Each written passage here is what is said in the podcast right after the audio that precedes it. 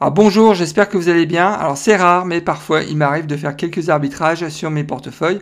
Ah, c'est soit je vends pour couper une perte ou euh, faire une prise de profit tout simplement, ou soit parce que la société dans laquelle j'ai investi ne répond plus à mes critères d'investissement. Dans cette vidéo, je vais vous expliquer pourquoi j'ai vendu Visa et Oracle. Restez avec moi, on se retrouve tout de suite après le jingle.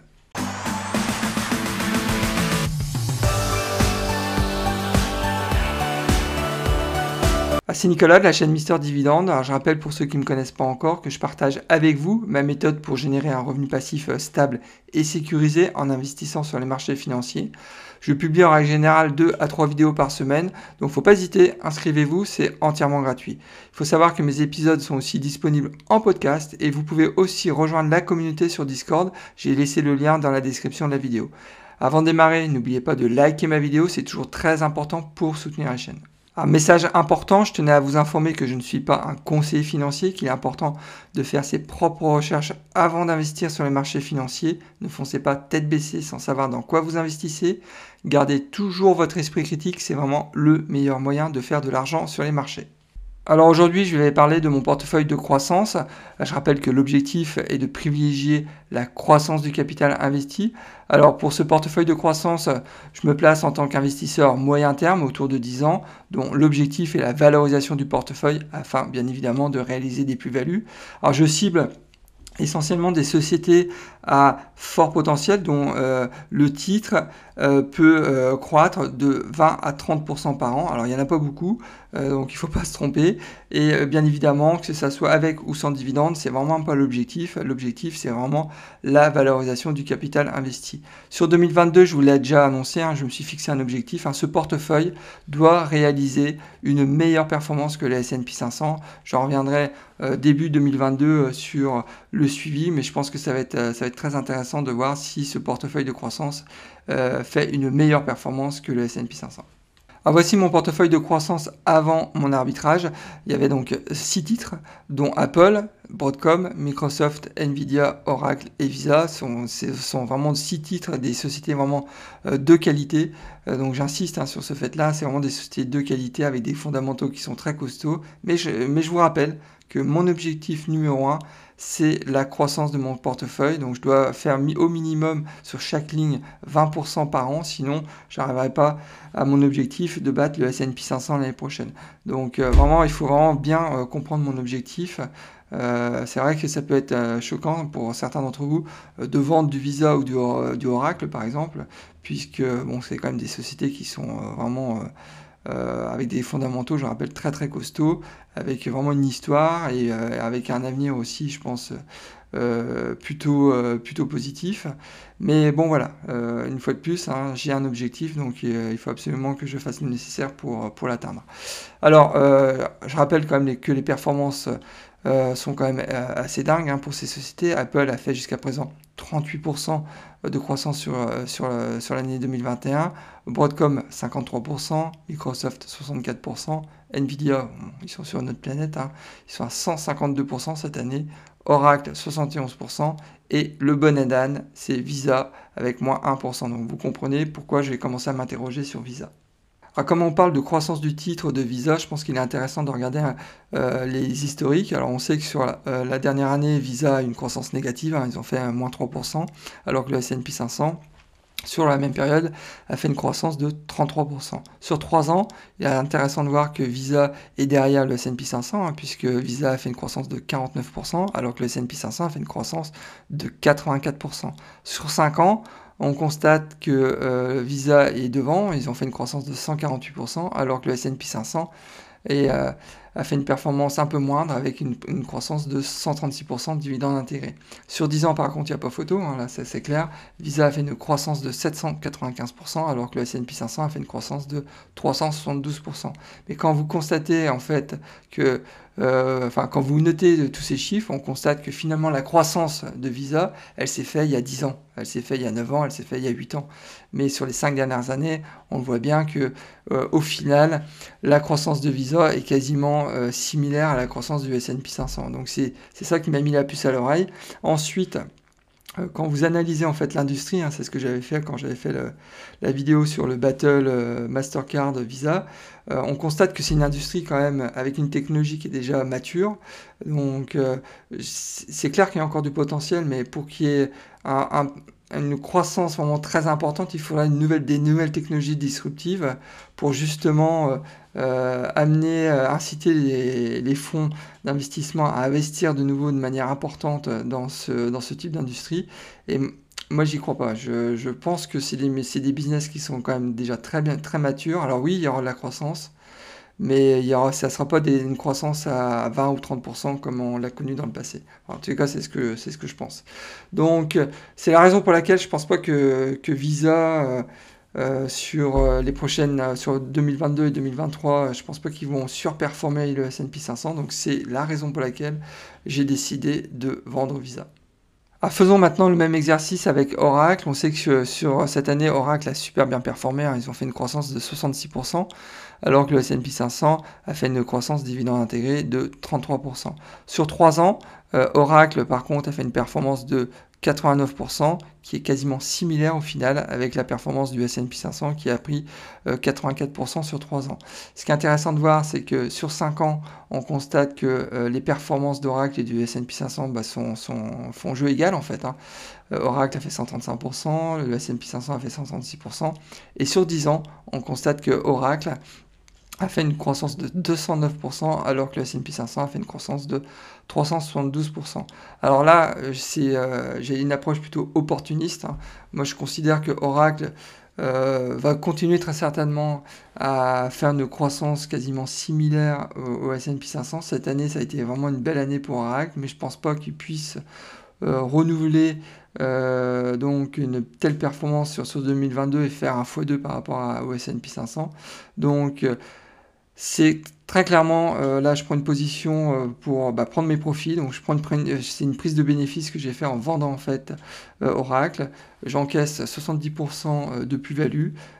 donc ça c'est ça c'est un premier point et comme je le disais en 2022 je pense pas je ne crois pas vraiment à une surperformance d'Oracle par rapport au S&P 500 donc voilà c'est la raison aussi pour laquelle j'ai décidé de vendre Oracle sur ma chaîne Mister Dividende, je vous montre comment j'ai réussi à gagner 300 dollars par mois de revenus passifs grâce à mon portefeuille d'actions à dividendes croissants. Alors n'attendez pas, abonnez-vous, c'est entièrement gratuit et bien évidemment si le contenu de la vidéo vous plaît, vous pouvez aussi liker la vidéo. Alors mon arbitrage a été réalisé en cinq étapes en fait. J'ai vendu dans un premier temps euh, mes titres Visa, ensuite j'ai vendu Oracle, j'ai euh, dans la foulée acheté euh, Broadcom et Microsoft, donc je me suis renforcé sur ces deux, ces, deux, sociétés pardon, qui sont déjà présentes en fait dans mon portefeuille de croissance. Et ensuite j'ai aussi vendu du AT&T et racheté du AT&T, je vais vous expliquer pourquoi. Allons maintenant un peu plus dans le détail. Alors, il faut savoir qu'en vendant Visa, j'ai fait une plus-value de 31 dollars, mais en parallèle, j'ai perdu 7 dollars de revenus passifs, hein, de dividendes, il faut le savoir, même si le dividende chez Visa était, était peu important, mais ça reste quand même 7 dollars. Et en vendant Oracle, j'ai fait vraiment une belle plus-value, j'ai fait plus de 70%, donc ce qui équivaut à 447 dollars, et j'ai perdu en revenus passifs 14 dollars. Alors, mon choix pour remplacer ces deux sociétés ont été donc Broadcom et Microsoft vraiment deux sociétés qui ont un fort potentiel sur 2022, 2023 et 2024, ça j'en suis persuadé. Je vous invite à regarder la vidéo que j'avais fait sur Broadcom, vous allez comprendre aussi le, tout business model qui, était autour, qui est autour de cette boîte, c'est vraiment, vraiment une très belle boîte. Donc en, achetant ces deux sociétés, enfin en me renforçant sur ces deux boîtes, ça m'a permis de générer un, revenu passif additionnel et au final, entre ces deux, ces deux rachats de sociétés et la vente de Visa et Oracle, j'ai un solde positif puisque j'ai augmenté en fait mon revenu passif de 15 dollars. Et quand vous êtes un investisseur long terme, parce qu'au final je suis quand même un investisseur long terme et qui cherche à sécuriser euh, son revenu passif, je rappelle que pour moi un revenu passif c'est vraiment un salaire et je, il était hors de question que je baisse mon salaire euh, donc en, vendant Visa et Oracle, il fallait que je réagisse euh, rapidement et que je sélectionne vraiment des sociétés qui me permettent euh, au minimum de compenser cette perte. Donc là, j'ai fait un peu mieux, j'ai gagné 15 dollars. Donc ça, c'était un, de mes premiers objectifs. Le second objectif, c'était, comme vous le savez, j'ai fait quand même sur ces deux opérations une belle plus-value hein, de 478 dollars. Mais ce qui est encore mieux, c'est que euh, si je pouvais trouver une solution pour éviter de payer euh, bah, la, fiscalité sur la plus-value, ça serait bien. Et ce que j'ai fait, c'est que j'ai vendu en fait AT&T où j'étais euh, vraiment en déficit, très important. J'étais à moins 18%, je crois, sur AT&T. Donc j'ai enregistré en fait sur mon compte de Giro bah, une une, moins-value en vendant AT&T au prix du marché. Hein. donc j'ai fait une moins-value de moins 894 dollars, ce qui m'a permis en fait de couvrir la plus-value de 478 dollars, ce qui va me permettre d'éviter de payer euh, bah, des impôts sur la plus-value. Et euh, en parallèle, comme euh, moi je suis je crois vraiment au, potentiel de AT&T. Hein. Je rappelle qu'en plus AT&T est dans mon portefeuille retraite. Donc ce que j'ai fait, c'est tout de suite après avoir vendu AT&T, j'ai racheté 125 titres hein, d'AT&T que j'avais vendu précédemment pour euh, la même valeur marché quasiment.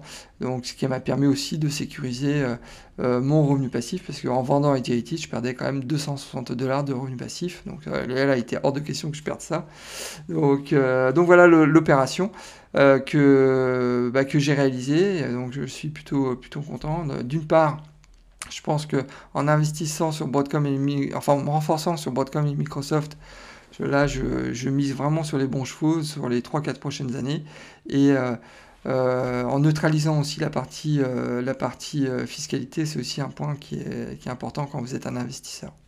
Ah, pour conclure, j'aimerais revenir sur un point qui me semble vraiment très important, c'est se, fixer un objectif pour son portefeuille. ça peut être un objectif de revenu passif, ça peut être un objectif de croissance, quel qu'il soit. C'est vraiment important de se fixer un objectif annuel. Moi, vous savez, j'ai quatre portefeuilles un portefeuille de croissance, un portefeuille euh, retraite, un portefeuille conservateur et un portefeuille spéculatif.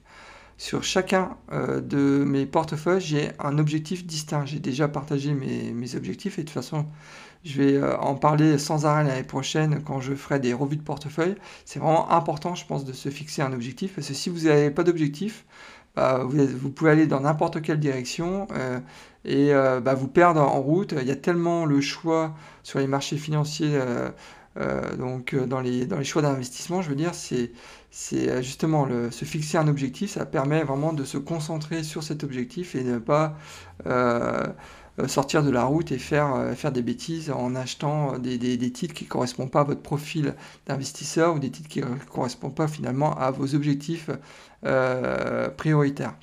Ensuite, la fiscalité, c'est aussi un point qui est vraiment très important. N'oubliez pas en fin d'année bah de euh, de clôturer les positions qui sont en, en, négative. C'est pas, c'est une fois de plus, hein, c'est clôturer, mais après vous pouvez racheter les positions, il n'y a aucun problème. Mais clôturer vos positions, ça vous permet en tous les cas de réduire la, fiscalité. Euh, surtout au niveau des dividendes. Ensuite, je rappelle, euh, moi je suis un investisseur qui cherche le rendement en priorité. Donc un revenu passif, c'est un salaire. Et en aucun cas, moi j'admets des pertes de salaire. Donc je ferai vraiment le nécessaire pour systématiquement euh, sécuriser, ce point-là. Donc c'est aussi la raison pour laquelle en vendant Visa et Oracle, j'avais en tête aussi de choisir, de sélectionner des, sociétés qui pouvait proposer aussi un, dividende euh, au moins euh, égal à la perte euh, donc des dividendes de Visa et d'Oracle. Avant de terminer cette vidéo, je voulais vous montrer la nouvelle configuration de mon portefeuille de croissance. Hein. J'ai plus que 4 positions au lieu de 6. Donc c'est Apple, Broadcom, Microsoft et Nvidia. 4 sociétés qui je pense sont vraiment taillées pour battre le S&P 500 l'année prochaine. Donc on verra, on suivra ça ensemble. Et je vous rappelle que mon portefeuille de croissance est public hein, sur Morning, donc vous pouvez euh, le visiter à tout moment. J'ai laissé euh, les liens de toute façon euh, de mes portefeuilles dans la description de la, vidéo, donc vous pouvez y aller, vous verrez le site aussi du Morning est très bien fait, vous ne serez pas déçus. Eh bien écoutez, nous arrivons déjà à la fin de cet épisode, j'espère que le contenu vous a plu, n'hésitez pas aussi à me laisser des commentaires pour savoir qu'est-ce que vous en pensez de ce nouvel arbitrage. Et n'oubliez pas aussi de liker ma vidéo, hein, c'est vraiment important pour soutenir la chaîne et m'encourager à continuer ce type de contenu. Et si vous n'êtes pas encore inscrit à ma chaîne, il bah, faut, en profiter, inscrivez-vous, c'est entièrement gratuit. Eh bien écoutez, je vous souhaite plein de bonnes choses et je vous dis au prochain épisode et surtout bon trade, au revoir.